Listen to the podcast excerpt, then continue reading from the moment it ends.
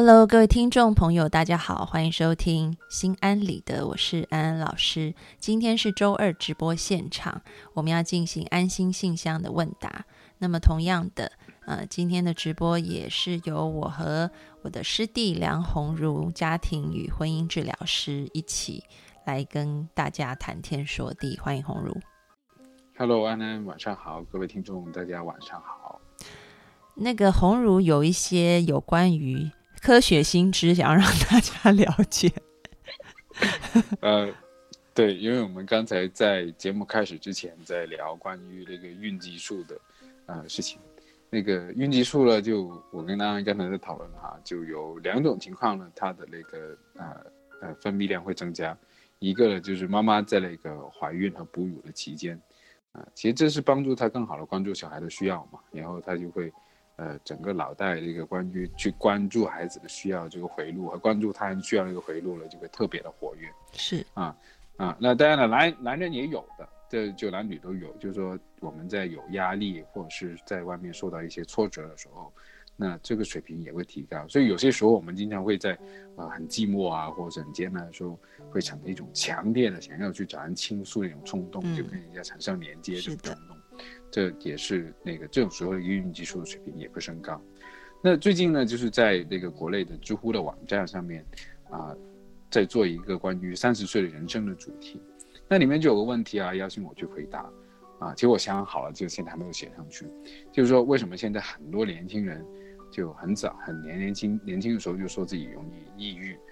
那其实我们很多时候哈，就我们说自己感到抑郁，它是跟我们得了抑郁症是两件事情。嗯，因为抑郁症呢，就是是这是一个医学诊断的一个专业名词，啊，医生呢会根据某些特定的那个表征以及他们的经验，然后去判断啊，你你现在状态是不是属于抑郁症状态。嗯，但是在我们的生活中，我们说自己感到抑郁，有些时候就是因为我们情绪很低落啊，嗯，然后没什么兴致啊，这是一种状态，它不等于那个有抑郁症这个病啊。嗯。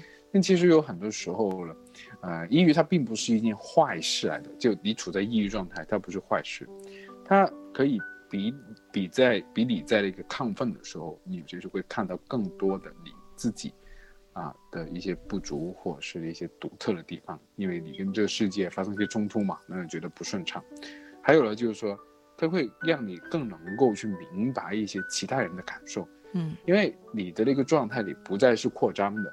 你不再去寻求控制，嗯，而是你寻求去理解，你去看哦，别人跟我不一样，哦，别人有比我优秀的地方，哎，有些人好像还比我惨。这更多的时候他会收的很小，把自己收的很小，然后去看一些啊，原来可能看不见的事情。我我相信大家都有一种感觉的，就是说，你意气风发的时候呢，啊，你总是有一种那，就是站在那个巅峰看众生的感觉啊，觉得自己可厉害了。但是呢，当你自己失意的时候呢，你会更多的去留意，OK，周围的人他们发生了些什么事情，嗯，啊，所以其实这种状态也是属于我们在成长的过程当中，真的是必然的一种状态来的，嗯，所以大家如果处在一种低落的时候，也不需要太难过，啊，它可以带来另外一些学习的，嗯，其实我觉得就是说，嗯。当人在生病的时候，可能我们会觉得说这个病啊，让我的身体，让我很多的地方都不舒服。但其实疾病也有它的功能存在。这功能讲的就是，也许它也是一个身体想要保护我们的一个防卫机制。所以有时候你要去看一下，就说在这个防卫机制当中，你的身体想要告诉你什么话语。是你平常没有意识到的，嗯嗯，很多人觉得可能我压力大，所以身体出毛病，然后或者是嗯呃有一些这个我吃太油腻了，所以身体出毛病，没有错。但是其实我们更应该去看说，因为我的身体出毛病，所以这个又代表了我在我的日常生活。或者是我的性格，或者是我目前的一个环境，我应该要做什么样子的一个调整？把它当成是一个邮差送信来。我以前曾经听过一个比喻，我觉得很可爱。啊，他说这个邮差送信，我们现代的医学总是这样，就邮差送信来，然后你不喜欢这个信的内容，你就把邮差给杀了。就这这不就很像以前古代打仗的时候，那就是那个派个使者过去那个谈判，然后结果谈不拢，把使者给砍了一样嘛。对，因为他说其实身体现在就 send 一个讯息告诉你，对对，但是你就想要吃止痛药好了，或者是嗯，那我就比如说我高血压，我就吃降血压的药，对，但是你却没有去仔细的去衡量说。是不是我太容易生气啦？然后我吃的也太不健康了，很咸。我们做的就是把那个 使者给杀了，这样子。他说，其实这种治疗的逻辑是很可笑的，所以我们应该就嗯，我我我听这件事情的时候，我知道一件事情，我觉得是更是很悲催的。那个，因为呃，其实当周围的环境那个特别是空气不好的时候，那我们的扁桃体是很容易发炎的嘛。嗯啊。那你知道，曾经原来曾经有一段时间是流行把扁桃体切了，来防止扁桃体。我知道，因为我爸，我爸，我爸就没有扁桃体啊。我说为什么？说因为我扁桃体很容易发炎，他把它切了。对啊，就是那个年代，就这个问题，它并不是说那个扁桃体有问题，那个人他长了这么一个器官出来，它是有用的。对。然后呢，我们因为我们的环境的问题，我们就就就就去那个，我我们粤语有句话叫做。斩脚趾被杀虫，就是那个你把你的脚趾给砍掉了，然后来防止被那个啊土里面的虫子咬你的脚趾，那就实在是太太傻的一件事。啊，那如果讲到这方面呢，我再补充一个哈，其实那个啊，因为安安你刚才把其实我们的人的身体，它是一个系统，对吧？然后当它某个部分出了些什么问题的话，它会啊通过某些症状表现出来，其实就是告诉你，OK，就就有问题了。那很多时候呢，我们的那个家庭，啊和关系，啊都会有这样的状况。那我平常我是主要是做那个婚姻家庭工作的嘛，就有一大半都是因为小孩子他遇到一些状况，然后来找我的。那这很有趣，就是其实小孩是家里面那个最敏感的人，对他反映了很多父母的。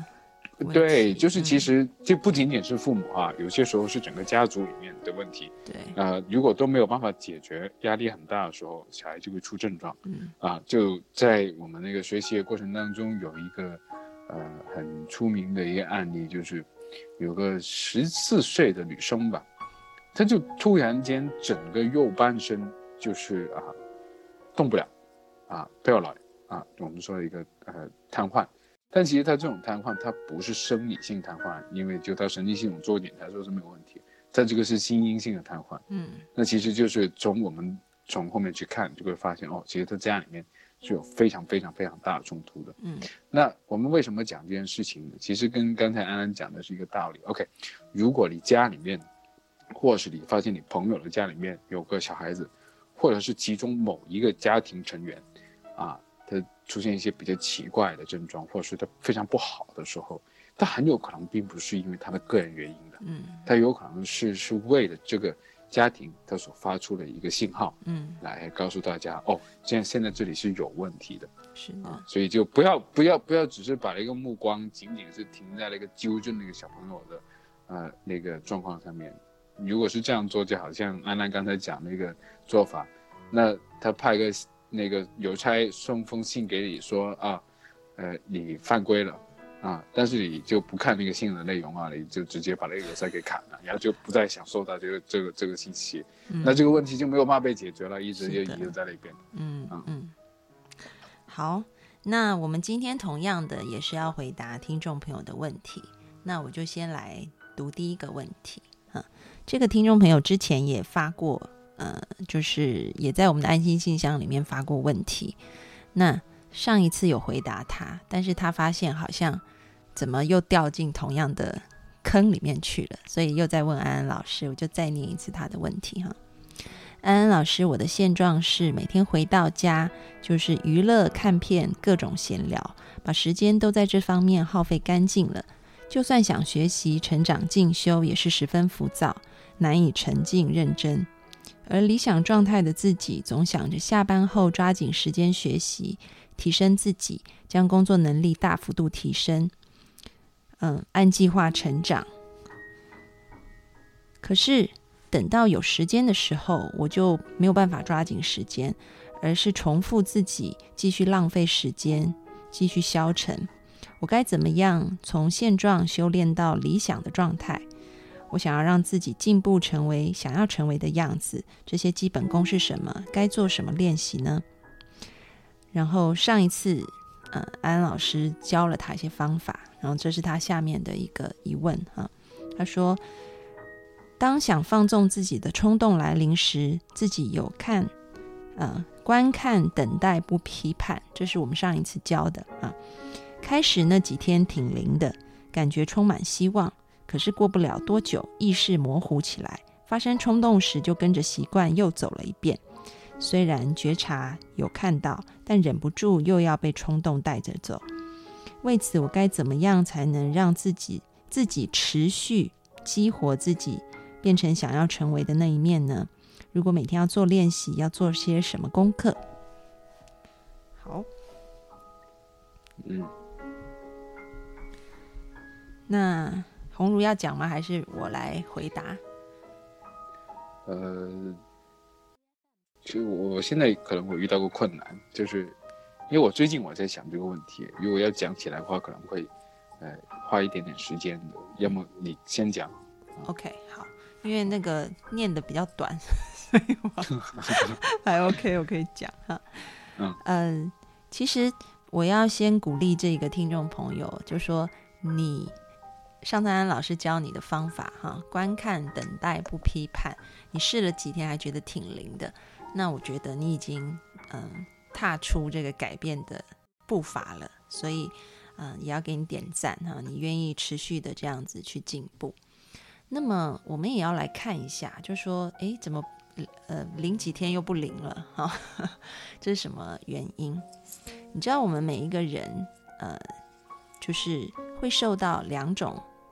东西的交互作用的影响，一个就是环境，然后另外一个呢就是乘以，就是加减乘除的乘啊，乘上个人的一个应对，对于环境改变的一个应对。所以环境是一个客观的东西，而主观上我们怎么样来应对这个环境的改变，就会等于就是这个环境乘以个人的这个应对，就会等于最后。呃，这个行为的一个结果。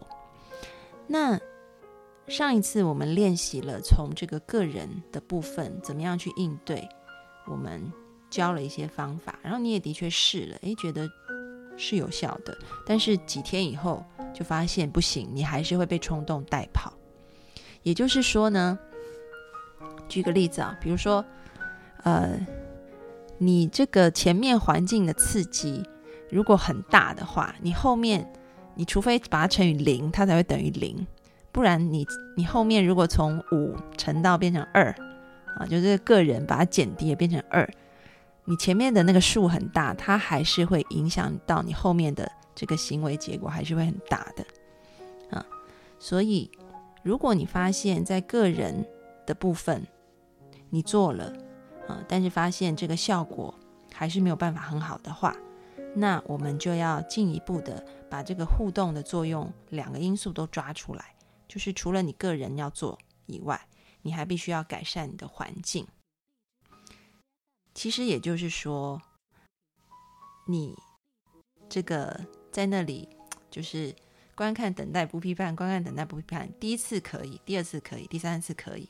啊，诶，古时候不是有一个故事吗？就是他说你儿子。哎，那个叫什么孟母是孟母三迁吗？还是什么？对对，孟母三迁。就是第一次你说我儿子打死人了，我不相信；第二次还是不相信；第三次不相信；第四次你可能就会开始很动摇，到底是不是真的呀？啊，也就是第一次看到美女还可以忍耐不动心啊，久了十次以后可能就被抓跑了。所以，呃。我们要讲啊，其实这个意志力是呃，我我先讲一个研究是很有趣的。我刚刚想要讲这个这个改善环境的时候，突然想起来啊，以前有做过一个研究，就说如果你今天打算要他们测试一些意志力啊的一个呃心理实验，然后就发现呢，这个实验把人分成两组，然后有一组的人，他就是前面放了很香的那个怎么讲呃巧克力饼干，刚刚烤出来的，很香很香。那你当然会很想吃，然后另外一组就是给他那种冷冷的，然后就是那种腌菜萝卜之类的，就一看你就不会很想吃。然后研究组就告诉你说，你面前的东西你不能吃哦。好，然后让两组在各自的环境待上一阵子，结束以后十分钟，然后他们就各自去做意志力的测验。那你们猜一下，哪一组的分数意志力会明显高于另外一组？红茹猜猜看，啊，我不是很明白，就是他就是一个放了很好吃的东西，一个对，一个放很很香很香的热腾腾的巧克力饼干，跟他说你不能吃，然后另外一组是放那种冷冷的萝卜干，然后跟他说你不能吃，然后这两组都要经历十分钟不能吃的过程以后，再被带去做那种意志力的测验，然后你猜哪一组的分数会很明显的高于另外一组？这样当然是东西不好吃那组了。对，他，对啊，就是我我觉得就很简单，就像那个呃呃，你如果夏天的时候你去很痛苦去挤挤地铁，然后你挤了两个小时回到办公室，那你还有哪有心情去工作？现在老板一骂你，你想掀桌子，对不对？对，所以其实意志力是需意志力是有一个我们说扩塔有一个。你就把它当成是有机，就是打电动也有那个血的那个 HP 嘛，对对，你是有一个 HP 在那，然后你要忍住不吃那个巧克力，其实你已经 花掉很多的意志力了，所以你之后你要再去做测验，你的那个你们叫什么 HP 是吧？就已经剩下没有很多了，所以你做出来的分数自然低。所以也就是说，如果你可以去改善你的环境，再加上你个人。慢慢的去操练我们上一次讲的一种观看、等待、不批判的态度，这样子可能效果更好。所以你要想想怎么样改善你的环境。这个环境啊，怎么样才能有听众朋友说怎么样让意志力回血？请去听我们之前的回放啊，回放里面有讲的啊，去听安安老师的节目，我们节目很多，你往前面找就有了。那么，嗯。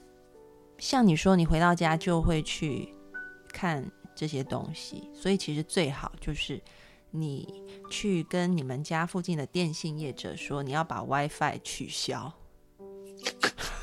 真的，我是讲认真的。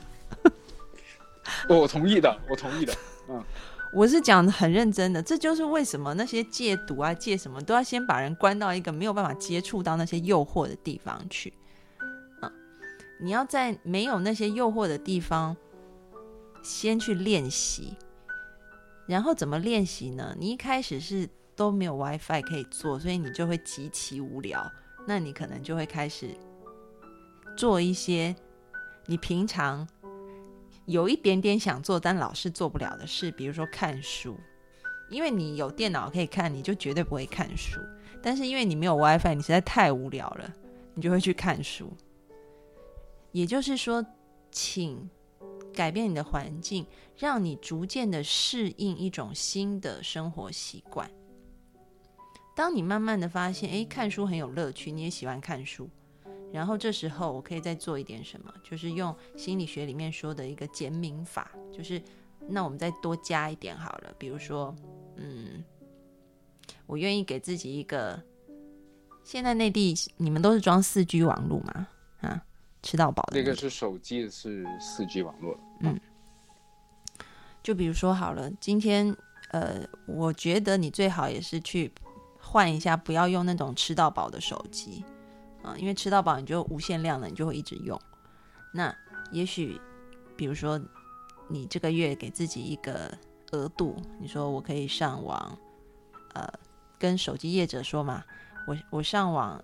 的量一共到多少流量，你就给我封封封掉，就是可不可以这样子？台湾的是可以这样子的，因为我自己就有这样子的设置，我到一定的流量以后，我的网络就会慢到比乌龟还要慢，这样。慢到你根本就不会想上网。套餐对对，你可以去跟手机业者做这样子的一个东西，也就是说，你没有 WiFi，你还是可以用手机联网，但是你也有一个流量的控制。然后呢，在这个流量的控制底下，你慢慢的去练习，用新的习惯取代以后，然后你逐渐的去放宽，一点一点的去放宽，放宽到即便你有那么多流量，你都不一定会用完它；即便你可以装 WiFi，你都不见得一定要去看片闲聊。就是一点一点的去加大这个环境的刺激，但是一开始，请先把环境的刺激降到最小。啊，所以你就是我衷心的建议你，明天就去取消 WiFi，然后明天就去把那个手机流量把它控制在一定的，你觉得是你比较有可能去看书的那个流量里面啊，然后你可以先这样子试试看。那当然就是说，这个影头来的时候，你照样的可以用我们之前讲的一个方法，观看、等待、不批判。但是因为你的刺激变少了，所以你的诱惑没有那么多，你就会觉得这样子练习相对来讲变得比较容易一些。然后甚至是你把你的流量都用完了，没办法了，你可能就会开始去看书，啊，让自己慢慢的去建立新的生活习惯。好，那这个是安安老师说的，红茹有要说的吗？嗯，这很有趣。我发觉我这样讲的，其实跟你是差不多，可能只是从不同的角度。嗯，啊，那一方面呢，我们肯定是像安安你刚才说的，我们要把那个诱惑它降到最低。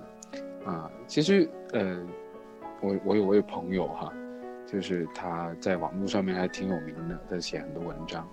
然后我我两年前见他的时候，他还在拿着拿着一个那个。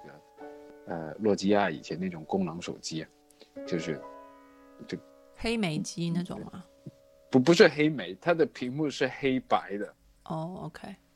对，就是以前最原始那种手机，就是只能那个打电话，嗯，跟发信息，嗯。啊，就那个诺基亚之前其实是一款一个手机几百块钱，哇，我看到它就觉得它太潮了，然后其实一看我就明白了，就我有点明白为什么它效率那么高，嗯，就是说它它它它它有微信，它也在运营它自己的微信公众号，但是它做的时候都是固定时间，我发现它发文章啊回。回那个提问啊，内容全都是在早上的时候，他就集中的在那段时间里面做了这些需要上网去做的这些事情。嗯，那其他大部分在上班和要看书学习的时候，他就拿着他那个那个超老老老土的手机，嗯，什么功能都没有，只能那个打电话发信息，所以。在这个过程当中，就其实没有什么东西可以打扰着他，嗯啊，在这个过程里面，你就可以很专注做很多事情，嗯。那我自己作为心理师的一个很很很独特的体验，就是当我在咨询、当我在督导、当我在那呃的讲课的时候，其实是没有任何其他东西可以打扰我的。嗯，那那个过程我就觉得是特别有效率。例如我五十分钟咨询完，OK，我就是 focus 在我眼前的这个人和这个个案里面。嗯，那我做完之后，我觉得 OK，那我完成一件事了。好，我拿手机出来看看。好了，再到后面那五十分钟，我依然是什么外界的干扰都没有，继续在做这件事情。那其实这个效率是会变得很高的。嗯，但如果我允许自己那个坐一坐又看看手机，坐一坐又看看手机，就变得啊，也会被打得很乱。那这一个是。你可以尝试去控制，又或者是，啊，你把你学习的地方定在另外一个地方，不要把你休闲的地方跟你学习的地方啊放在一起，啊，那好像我在就我我看到很多那些学生，啊，甚至我以前就是啊同学们啊去考试的时候，在香港大学哈，就有个通宵自习室的安安，我不知道你有没有印象，在图书馆一楼那边。对，有些人就是会到图书馆去学习，他就不回家，因为他说他回家就会看电视，是，所以他就去图书馆。嗯，对，这是很正常的，就我们有惰性是很正常的，所以我们要去到一个 OK，大家都在学习，而且那个地方除了学习之外，没有什么其他事情可做的一个地方。嗯，啊，那这样子你的效率自然就会啊去提高。嗯，但是如果你想着你睡觉又在一个地方。啊，你玩游戏，你看那个视频，你又在那个地方，就会变得那个所有的变得很没有边界。因为我们现在的一个互联网时代，到处都有 WiFi，到处都有四 G 信号的时候，已经很没有边界了，啊，所以就变得你自己要去控制出一个边界出来。那我这个空间、这个时间，我就是专门用来学习的。那你这样子，自然一去到那个地方，你就会开始进入啊学习的那个状态，那这样子效率就会非常非常的高。嗯啊，当然，啊，对，安安，你有补充的吗？那个我。之前我用那个小米机啊，然后那个小米机它就是因为是在内地买的，所以它回台湾它没有办法，除了他接 WiFi 以外，他没有办法上一般的网络，就是嗯四 G、二 G 什么都不能上。然后我就觉得好棒哦，因为我家的那个 WiFi 也很烂，你知道，然后讯号很差。然后其实。那个那个小米机陪伴我度过蛮多年的，只是它后来真的是功成身退，它我已经修修太多次，已经没办法修了。对，梁红茹都看不下去，一直问我什么时候要买新的。对，就是那时候我在想，你如果再不换手机的话，我都准备给你买一个的。现在是看不下去。但是真的很好，就是我发现后来我爸给我买了一个 OPPO 啊，嗯，它是上网很快的，但是我也发现，哎，我好像就开始。手常常痛啊，肩膀会不舒服啊？为什么？因为你会拿着上网，啊，所以我觉得在这个互联网时代，大家能够尽量的返璞归真，对大家绝对是有好处的，啊，那不可能没有手机会死的。你看安老师之前拿那小米机也活了好多年，对，所以呢，我们就是从两方面去改善自己。一方面是环境，另外一方面是个人的应对。那在之前的这些正念课，或是之前听众你的这个问答里面，安安老师教过了啊，那我就不重重复说了。好，哎，那个我补充一个哈，就是那个呃，就我刚才没讲完。呃，首先回应一下刚才一位听众叫 Elaine is nowhere，他说，呃，如果是客观的不可抗的因素的话，导会放弃让自己更舒服的努力，这件事情我我同意的，就很好玩，啊，大家都知道有个作曲家叫巴赫，对吧？嗯，然后呢，就他有个很出名的曲子，就简直是神作一样的，叫十二平均律。它厉害的地方就在不是说它有多好听，而是它是奠定了我们在键盘乐上面的一个和弦呐，就多声部合奏的一种那个啊节律的。那这个它是什么时候写出来的呢？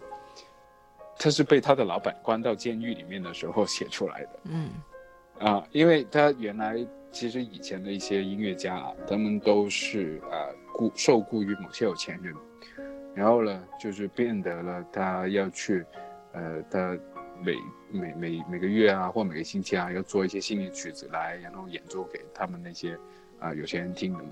所以恰恰是当他那个得罪他老板，然后被扔进了那个监仓里面，就那。那两三个星期，他就把他一直以来想写的这个东西啊，把它写了出来。嗯，啊，所以这就非常有趣的一件事情。啊，还有另外一点想要说的，就是说，呃，因为刚才有人问嘛，那个意志力怎么回血也是哈。其实我最近自己有个很很重要的体验，就是说，嗯，如果你在你的生活当中，呃，其实你是找不到呃你自己认可的。的方向，以及你也没有找到别人对你的认可或支持，啊，然后整个环境都在呃让你很不自在的时候，其实你的意志力它是每分每秒都会在损耗的。嗯，所以你如果这个时候你觉得真的很难集中意志意志力的话，你可以去想想，OK，啊，你身边是不是有很多人在否定你啊？嗯，啊，是不是有很多人在告诉你这些努力都是没有用的？然后会让你觉得，啊，这个。这种东西好像是，那个需要会费尽九牛二虎之力才能够去做点什么出来，所以当你预期这个东西太难太难的时候，那自然而然在你去实施的时候，你跨出第一步的时候，这就已经是给你带来了非常非常多的一种阻碍了。嗯，所以更多的时候啊，为什么我我我经常会鼓励大家去找一些。呃，能够去志同道合的、积极的人一起去生活和工作，就是因为有些人很讨厌的，他会不断告诉你这个世界很糟糕的，啊，然后他就会让你就看到很多事情都不行，啊，然后你自己也会处于一种很低落一种啊状态，所以就变得，嗯，呃，就怎么增加你周围的那个支持，怎么增加周围的一些积极的因素，嗯啊，其实就是你去更好的做好这件事的啊一个方式啊。呃，我在这边要呃稍微补充一下刚刚红茹讲的东西哈，嗯呃，有时候这件事情是过犹不及，就说我们要找到一个比较对我们来讲是一个均衡的点。嗯嗯，比如说这个提问的听众，你可以看到他非常的急，他也非常的想要，呃，能够在比如说自己的一些成就上面能够达到某一定的标准，但其实大家知道那种拖延症。也是有很多人，他都很有梦想，但是就是因为梦想太大，所以他觉得 根本就做不来，对就是拖下，就是就拖了。这种对这种非常高的标准，然后把一件事情讲得非常刻苦而艰难，呃的时候，其实是反而让你望而却步的嗯啊。就他他他很就有有我我看到很多，其实我觉得在知乎上面呢，有很多那些年轻人会提一个问题，就是说自己不成功啊，不失败啊。然后 Michael，我觉得他有个答案是很赞，就是说你最大问题不是不成功，不是懒，不是拖延，而是你不开心。嗯就是你总是每天都在批评你自己，那你每天早上起来的时候，你到底是那个更有动力去活着了，还是更想死了？我觉得真的是值得我们去想一下一件事。就有些时候，其实学习也是有快乐的，你可以选择一个，呃，让你感到快乐的方向去努力和学习，而不是说为了一个别人给你的目标去学习的时候，你就那种体验是不同。还有，我觉得就是说，呃，补充一下刚刚红茹说的哈，就延续一下我刚刚讲的东西，就是在有梦人有梦想、有愿景是很好的事情啊，但是我们也要懂得做一个所谓的目标或者说梦想的管理。有时候嗯。那个梦想，呃，我们可以把它当成是一个精神指标，但是呢，如果我们把它切分、切切切切下来，我们先从小目标，就像那个 王王健林，王健林。先赚一个亿，对啊，对他来说，先赚一个亿就是一个小目标吧。对，那对我们平凡人来说，可能你本来是说要我要努力，我要当到什么职位，我要读多少书，那个是精神指标，那是大目标。那我们先从一个小目标开始，比如说我能不能这个月读完一本书就好，好，然后我们从这个小目标开始，你会发现。当你达到小目标以后，你也比较有动力再去往大目标再往前走一步。如果一开始把那个饼画的很大，然后你自己的内在也会有一点抵触啊，因为会觉得反正我也做不到，要做要花好多的力气，好难呐、所以就自然而然的就会拖延下来，所以就会变成叫做这个。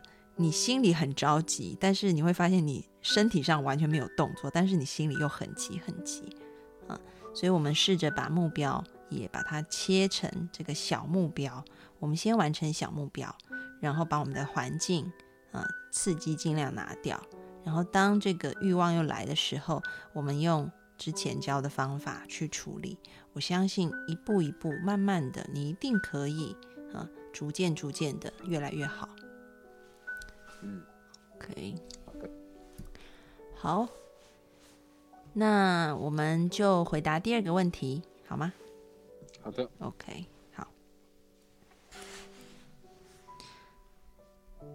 第二个问题，安安老师你好，我有一个比较畸形的问题，不知如何处理，想了十几天，感觉精神已经快崩断了。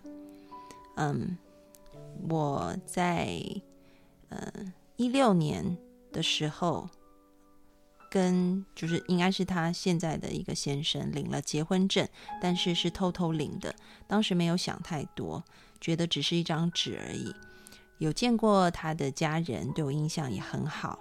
那我觉得我自己的父母也应该会同意，嗯，呃，有见过他的姐姐跟姐夫，啊，对我印象很好。我也觉得自己这边的父母也会同意，啊，所以，嗯，就计划领证以后，还是像恋爱已经相处一样相处。结果到今天他提出离婚，才让我知道结婚有多么不一样。我们一六年领完证以后，刚好赶上这个嗯人口普查，社区打电话到他妈妈那里，他妈妈一开始不相信自己儿子结婚，没有跟他说，直接爆炸，以为我是那种勾引他儿子的女孩，去他爸办公室闹，让他管管自己的儿子。但是在他父亲的劝说下，冷静一周后约了我见面，发现我不是他想象中的那种女孩子。而且我和他妈妈也比较投缘，他妈妈也很喜欢我，所以后来他父母这边就算过去了。然后，嗯，我也带他去见了我的父母。我父母觉得他比较幼稚，也没有其他看法，主要还是看我。我们本来预计一七年办婚礼的，但是因为从嗯年底，从一二年底我们开始，诶，他是一六年。领证结婚，但是从一二年底开始，我们就经常吵架。第一次吵架是在领证两个月后，我意外怀孕了。我从来没想过，也吓坏了。想到我父母也不知道我已经结婚了，对小孩子也没有概念。第一个反应是不能要。他的第一个反应是要这个孩子，可能是因为他那时候比较爱我，心疼我。或者是说，那父母那时候他父母刚发现我们领证的事情，但是还没有见过我。如果他以我怀孕跟父母讲，父母更容易因为这个事情啊，所以就接受他，接受我。所以他的反应是要。那时候孩子还小，要三个月以后才能手术。我们中间都一直在思考是要还是不要。过了几天，他跟我说，因为他一直有在吃生法药，半年之内不能要小孩。不然以后这个小孩会有一些问题。我也问了他的医生，确实是这样，所以后来还是做了引产。那个时候他就说以后一定要对我好。第一次吵架就是刚怀孕还没做引产的这段时间，我不小心看到他手机和别人在暧昧，我特别受不了。以前没碰到过这种事情。想了很多，没有忍住就问他了。他就是说随便聊聊，又不认识，就把他删了。我还是很生气，他也觉得我很烦，解释了也没用，就说要睡觉了。我整个人都气到发抖。本来怀孕就很敏感，很爱哭，又觉得我在怀孕，他怎么可以这样？结果他还提了离婚，我觉得他很不可理喻。第二天就在追问他为什么要聊，就是跟陌生人这样网聊。然后在他朋友的调解下，他和我道歉了，这件事才过去。后来吵架次数越来越多，一开始他会安慰我，后来基本不会，因为他朋友吵过架，有因为他朋友吵过架。他跟我说过一句话，说我其实应该养条狗，我很不能理解。他可能觉得我对他的束缚太多了，他觉得以前自己朋友圈大，和我在一起以后就变小了。这些都是他前几天和我提离婚的时候说的，还有他之前说我花钱大手大脚，因为我工资比他高。我有时候买东西也因为觉得花的不是他的钱，所以我就没有那么在意。他前几天还跟我说，之前花的钱全部都给我了。我知道后很感动，也很后悔。但最恐怖的是。他说自己已经想了六七个月，已经想好了，决定要跟我离婚。我一开始还故作坚强，想着他既然这么认真的和我说了，而且想了这么久，就离婚吧。后来我发现我不能接受没有他的生活。他说的问题我都可以改，但是他完全不接受，说我们性格差异太大了，看问题的方式也很不一样。我觉得这些我都愿意改，但他说什么都听不进去，说自己改变的事情谁都改变不了。说越多，他越抗拒。我后面和他说我想挽回，他都说我在逼他，说已经晚了。我中间想了很多，要问问他是不是喜欢别人了。他说不是，如果是的话，会直接和我说。但是他现在就是不接受我的改变，说走了以后不会再回来了。我们现在租房子住，新房子快交付了，他婚前买的房子也没有打算让我搬进去。他说就像一本书，他已经不想再读下去。我真的很想挽回，求教安安老师。好，OK。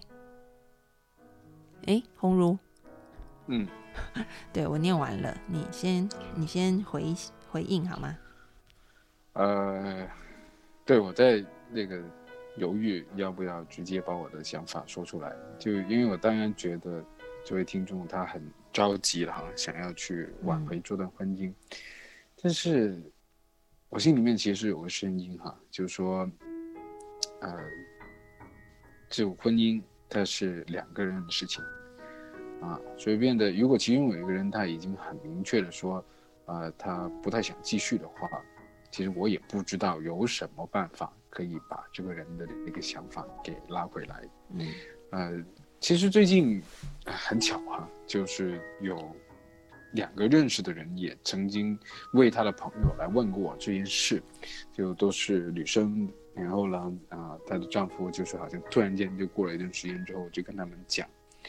呃，就不想继续了，啊，所以，我我在这边，我我觉得我有可能有两个建议可以参考一下吧。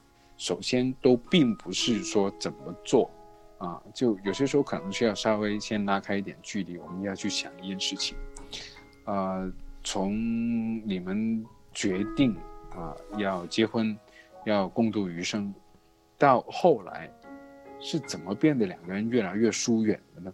嗯，就好像是那个先生有先生要想的事，他觉得重要的是，啊什么什么什么，然后呢，好像变得这个太太有太太她觉得重要的事情，然后她在思考怎么去做这些事情，然后就大家的那个距离，其实是拉得越来越大的。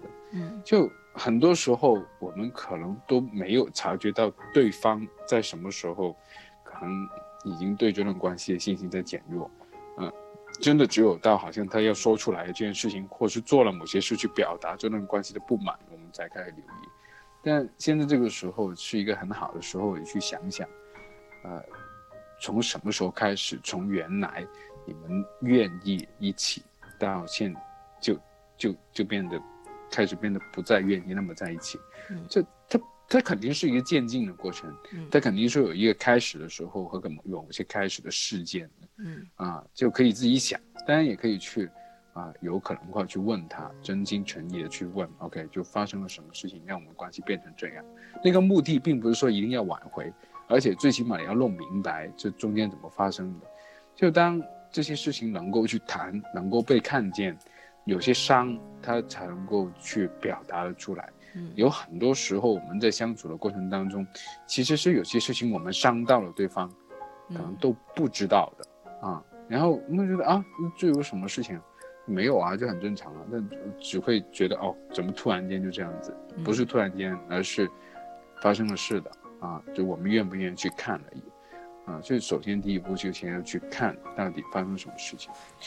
第二个，我我我我建议那个这位听众去思考的是。是什么让你想要继续留在这段婚姻里面？嗯，因为在你整个的描述当中，我听起来感觉，我听起来的感觉哈，都觉得你老公挺不好的啊。当然，我不是说他本人真的不好，而是在你对他描述当中，在他在你心目中的形象就不太好啊。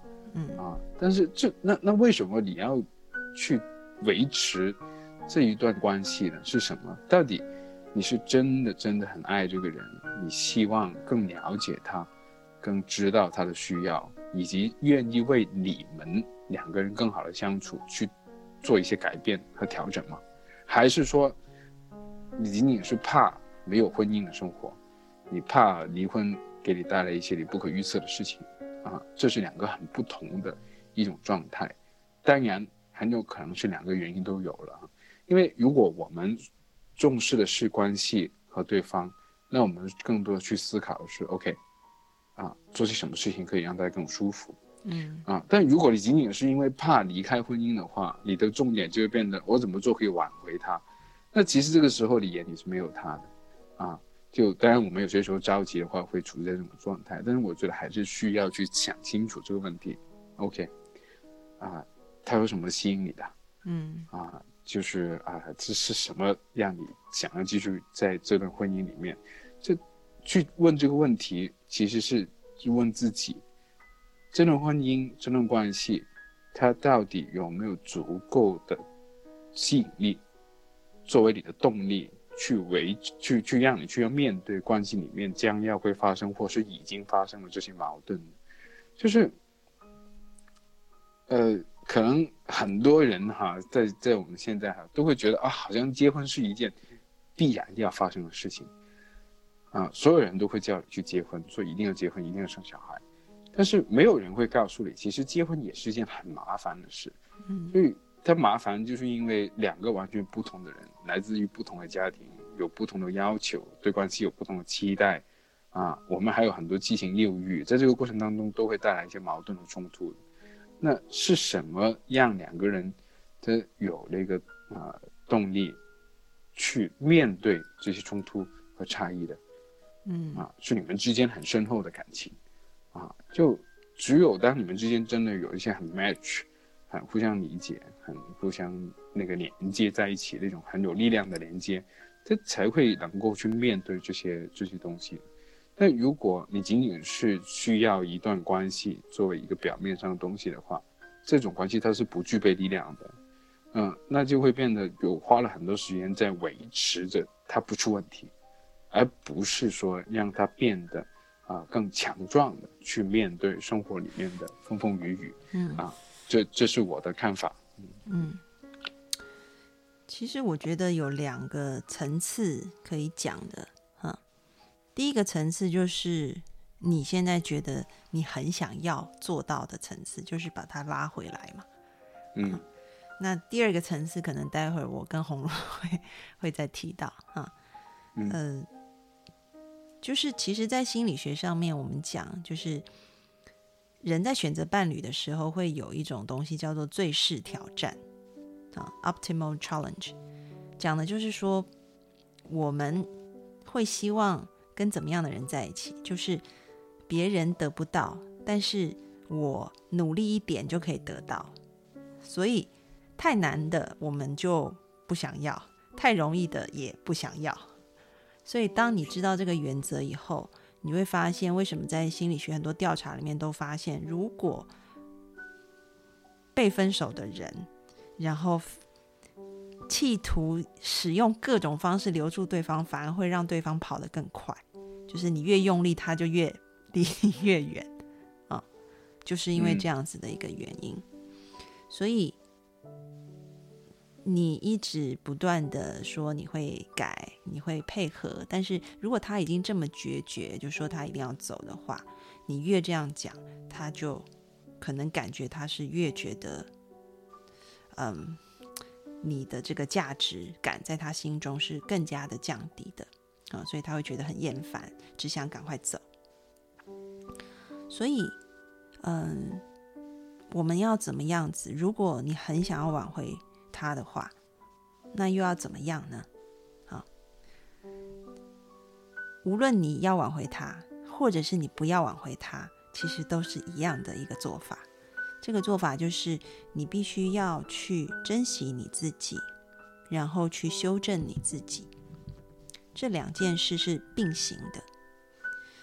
呃，举个例子好了，就是因为人跟人在一起，没有说绝对有什么样子的呃对错，只有适合跟不适合。啊，可能我们说甲之砒霜，乙之哎。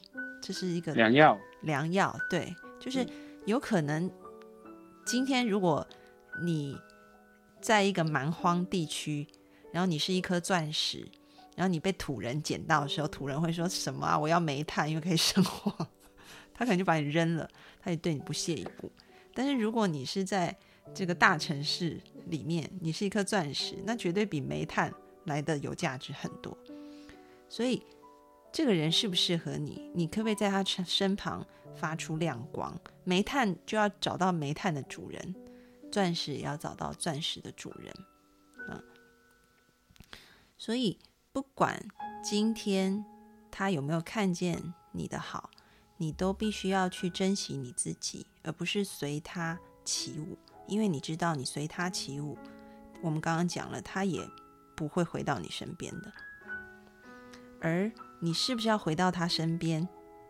也许当你真的活出你自己以后，你可以重新考量，你要活在大城市还是去蛮荒地区，这个是你后面可以做的事情啊。而且那个时候，他可能也会开始看到你跟以前不一样了。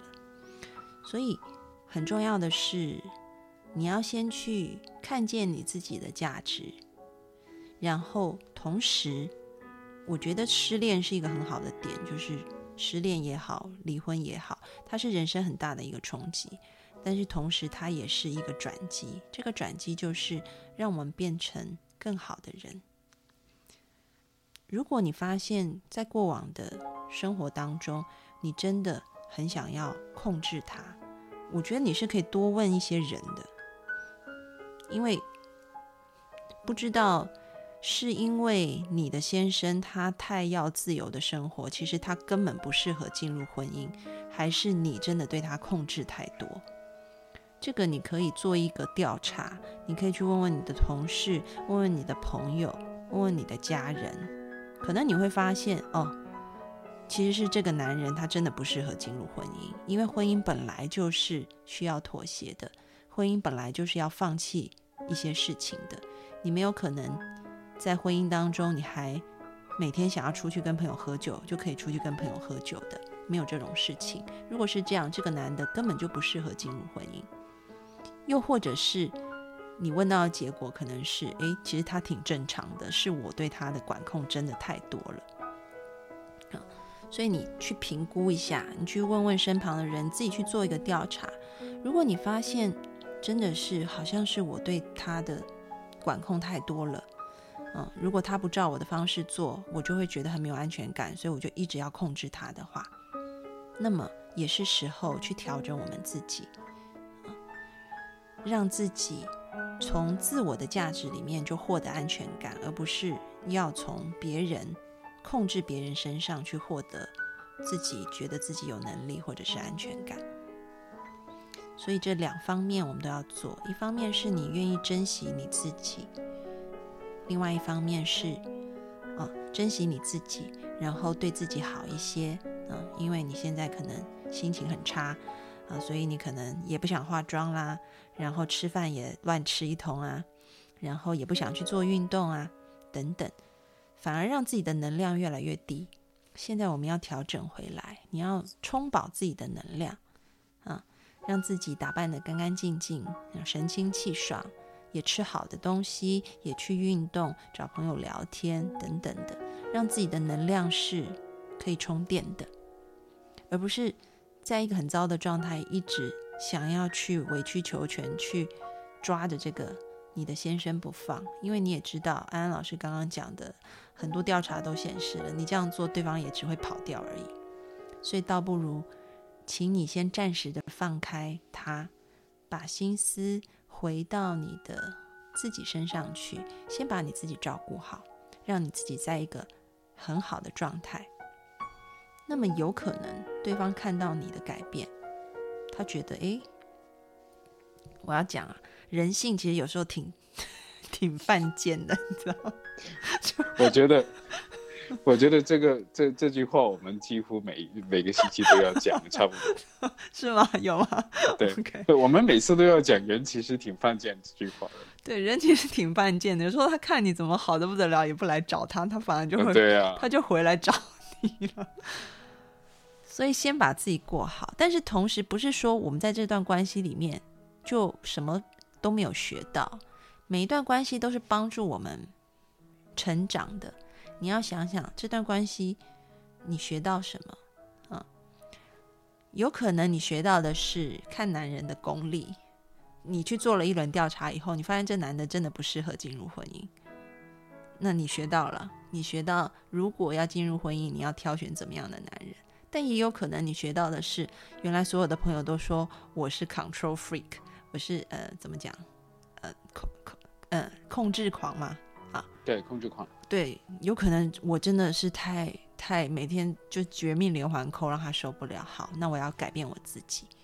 啊我不要再把我自己的安全感建立在某个人身上了啊，那你就可以从这段婚姻当中去学习到成长的东西，进而去修正自己，所以你的境界就提高了，你就提升了。提升以后有可能怎么样？第一个他回来找你，第二个是，嗯，有更好的人找你，对，有更好的人找你，没错，梁红茹讲的很对。所以无论是什么方向，啊，你想挽回他也好，或者是未来想要跟有更适合的人出现也好，你都必须要先回到你自己身上来。好，这个，这个我我就说一点哈。就等一下，什么那个听众朋友，什么叫 我妈为你打 call？为什么你妈会为我打 call？可就是就是妈妈跟他一直在听，对吧？然后觉得安安老师讲特别棒。OK，好。呃，对我这里补充一个哈，就是说关于那个在关系里面的一个控制。那其实安安，你刚才其实就很很委婉的跟大家说，其实如果我们需要通过控制来去维持一段关系。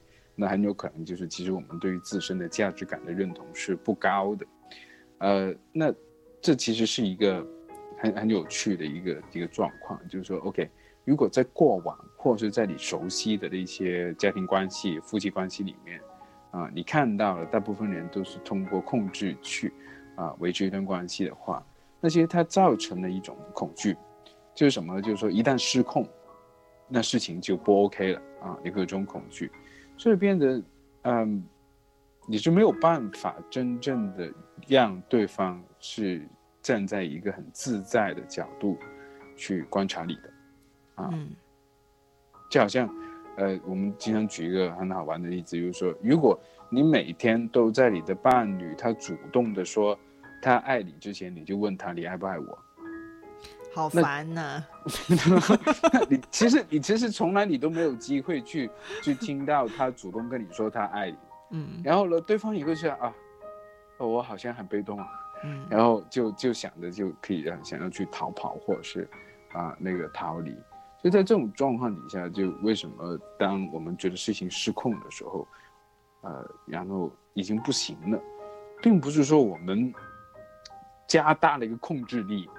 东西就会变好的，就加大控制力，最大一种可能性只是把状况，呃，变回原来的状态。嗯，啊，变回原来状态，就好像我们说，有可能我们只是把那个送信的邮差给砍死了。嗯嗯，啊，就我我们没有看见，OK，就是现在这些矛盾冲突或失控，它在给你一个新的信息。就可能这种方法已经不行，嗯，就呃，所以这这个这个我们可能有些有小小的建议，就是说，哎，你可以去想一想啊，这位听众可以想想，啊，你是怎么学会用这种方法来处理关系的？嗯，啊，又或者是你可以多去看看，OK，啊，别的人他的你觉得他们的婚姻关系过得很幸福的时候，啊，他们可能是在用一些什么方法，啊，在相处的。啊，就现在你需要的是，可能要多去看看有别的可能性，就是那种相处的可能性。啊，在过这个过程当中，可能不一定是用通过控制来维持关系的。嗯嗯，其实呃，我今天看这个听众的问题啊，就想到红茹以前讲的，就是一个跑，一个在追。嗯，我觉得红茹可以再稍微。讲一下那个，如果对哦，那个那个更更听众更好玩一点的，就是那个印度人跟那个英国人的故事。大家知道以前那个呃，印度是英国的殖民地的嘛？那就我们经常会发现一个状况，就是说，呃，你知道英国人是很有人际距离感的，就是他跟你聊天的时候，他不喜欢人那个身体触碰啊，然后可能要需要跟你离一个那个。啊，差不多五十公分以上距离在跟你聊天，嗯啊，但印度人不一样，他们很喜欢就大家就凑在一起很热闹啊，然后就就靠得很近啊，这样就聊天，嗯，于是呢就变得就有个印度人呢就不断的往那个英国人身上靠，去跟他说话。然后那个英国人呢，为了保持距离啊，就不断的往后退，啊，结果呢，两个人呢聊天聊了十来分钟呢，结果走了一路了已经，啊，所以在这个过程当中，大家都很不舒服，很不自在。然后这印度人就觉得，这个英国人是不是不喜欢我，嫌我怎么样怎么样？那个那个那个英国人就觉得啊，好不舒服，我要拉远一点距离。嗯，啊，所以这个时候我们不是说要靠得更近，或是做得更多，而且 OK，大家都停下来一下，嗯，啊，去。谈，就从自己的角度去去谈谈这件事情。嗯嗯。所以呃，今天这个提问的听众，我觉得你先不用这么着急啊。呃，安安老师也知道你内心很想要挽回，也很爱他。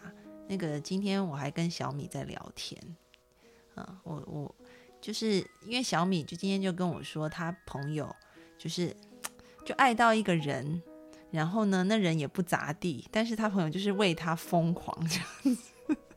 然后我妹就说：“姐，你可不可以出一本书？” 我说什么书？她说女性中邪要怎么办？然后因为我妹说，我就问他，他到底爱他哪一点？然后他就想了半天，说我也不知道，我就是好爱他，我离不开他这样。然后后来，呃，我们就因为在微信上聊天，然后就聊到很多的例子。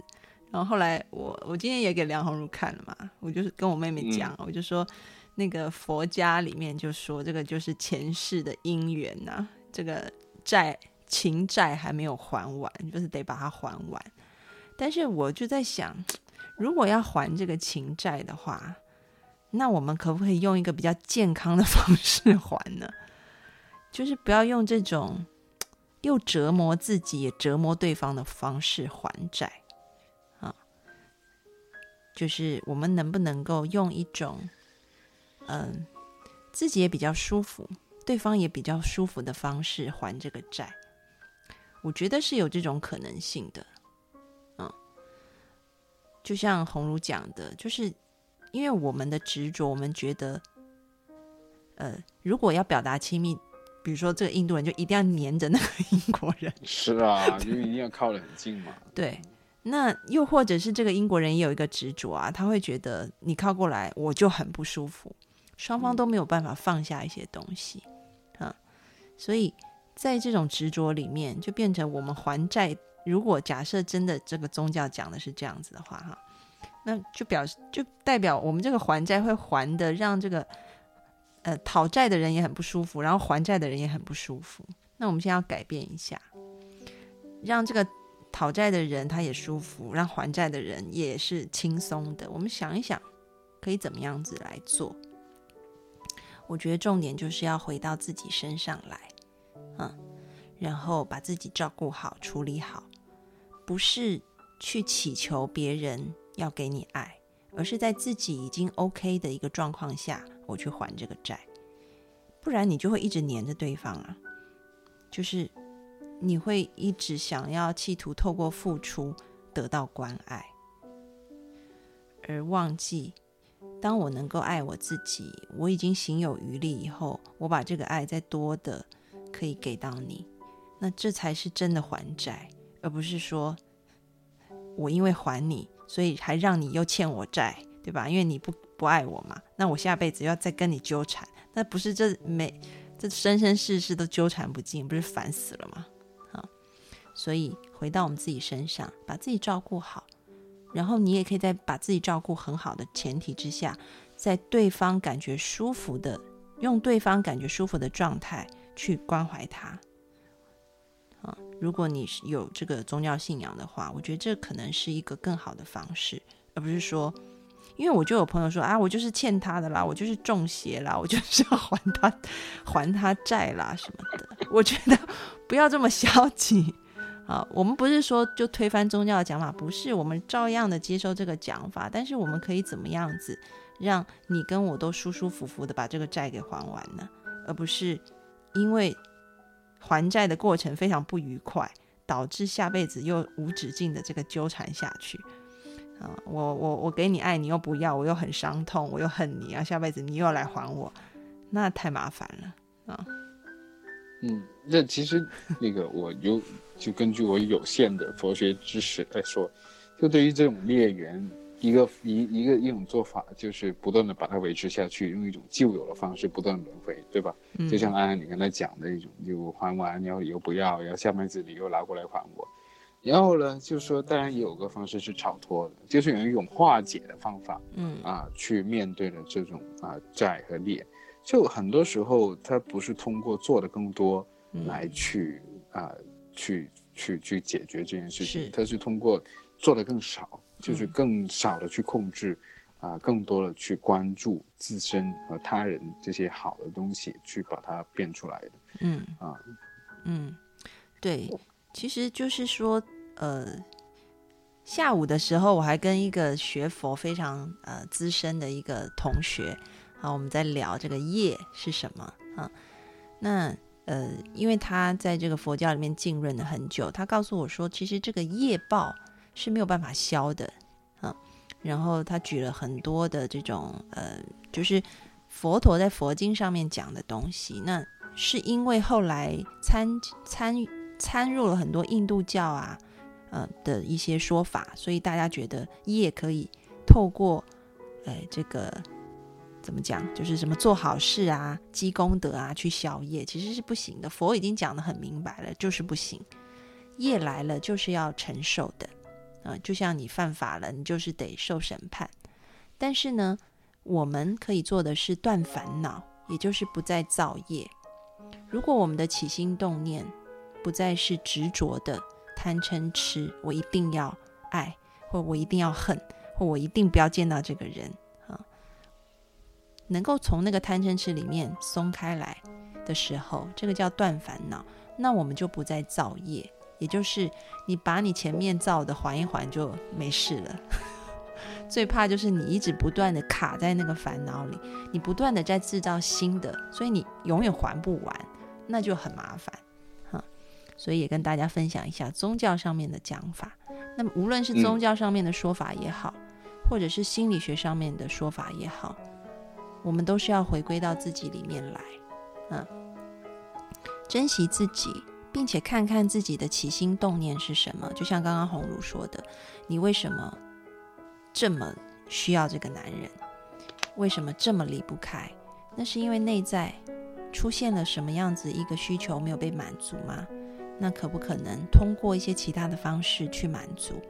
还是说一定要跟这个男人在一起，其实是一种执念、一种妄念呢？这个爱难道没有办法本来就在我们里面，我们看不见的吗？嗯。很多东西都可以透过回到自己身上来去看清楚。啊，好，哎，我最后有个事情，你刚才讲的时候，我想到，嗯，呃，安安，你记得慧玲是吧？那肯定记得。啊，我当然记得，慧玲也是一个心理师，很优秀的心理师。嗯，对。然后呢，就他呃，他是做做那个心理分析方向，然后他说。其实他们有有一个研究哈，他那边发现，其实一般我们都觉得那有病，那肯定是很痛苦的，对吧？嗯啊，但其实病痛它是作为一种身体的感觉，嗯它不一定会对心理造成一种啊烦恼的。嗯那只是因为 OK，我们大家都觉得好像你有病痛的时候，你肯定是很惨了，嗯，然后就变得就把这两个东西联系在一起。嗯啊，那个当一个人的心理状态他是能够足够的去平静，和去呃跟那个这些病痛的东西他能够划分的时候呢，其实他可以很平静的面对啊病痛这些东西，嗯。就说 OK，我身体不舒服是身体不舒服，但是它可能不会影响到你的心情。嗯。啊，其实就好像安安你刚才讲的一件事情，让我想到这一个，就是说，呃，关系本身就很麻烦的。嗯。人生也其实有很多很麻烦的事情的，嗯。但是这个麻烦的事情，可以说它是一定会发生的。只要你你要要你要那个你要活下去，你就会对，你要做人，你要做人就是烦的对啊。所以那个那个释迦摩尼，然后他才会说，人生老病死这是难以逃脱的。但是嗯问题是你你看待这个东西的那种啊态度啊，你觉得事情很烦啊，不不顺利，你就会觉得烦。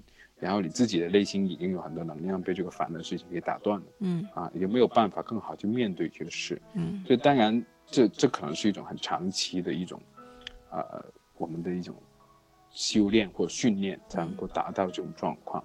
呃，很重要一点就是说，其实你在这些烦恼面前，啊、你要学会去善待你自己，就嗯不要让那个烦恼成为你的一部分。你要知道，烦恼是外面的事是，OK，你还是你嗯啊、你的那个职责就是好好活着，嗯然后想些办法来让这个烦恼不那么难。嗯，对，那个红如刚刚讲的东西，其实我最近写了一篇文章，应该是二十六号要发吧，在我的公众号，就有关于这一部分的东西。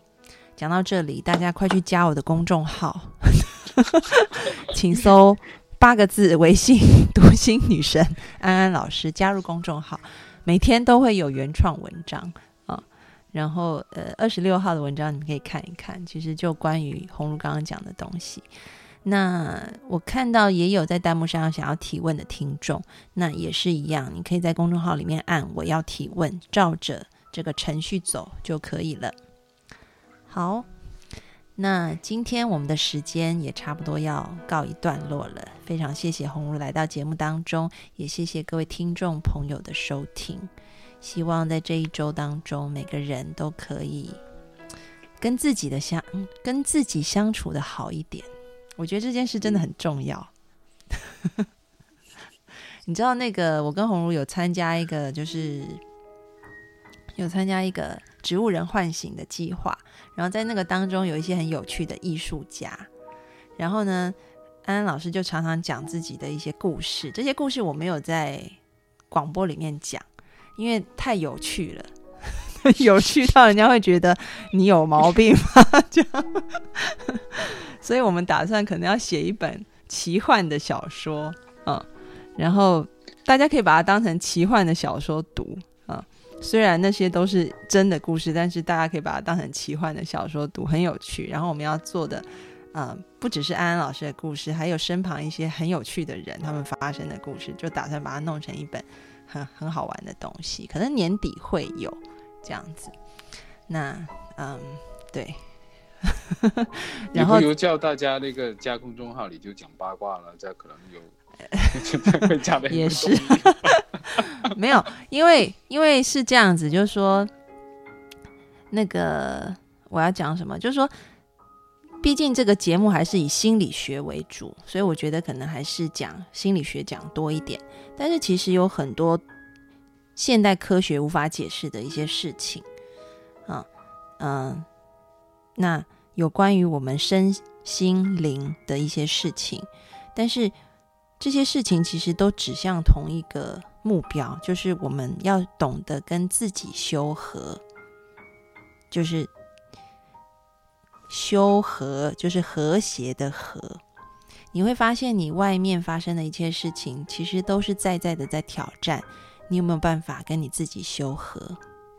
啊可能我们觉得那都是外面的事，但其实都是你里面的事情。所以安安老师身上发生的这些故事，都是一再的告诉我要怎么样跟自己修和。就是人生其实就是一段奇幻的旅程，每个人都是一样的，只是在乎你有没有用心去体会。我觉得是这样。好，那我们今天的节目就讲到这里啊。那同样的，我们下一周礼拜二晚上八点半，欢迎大家继续收听直播。那我们下一周见喽，拜拜，拜拜。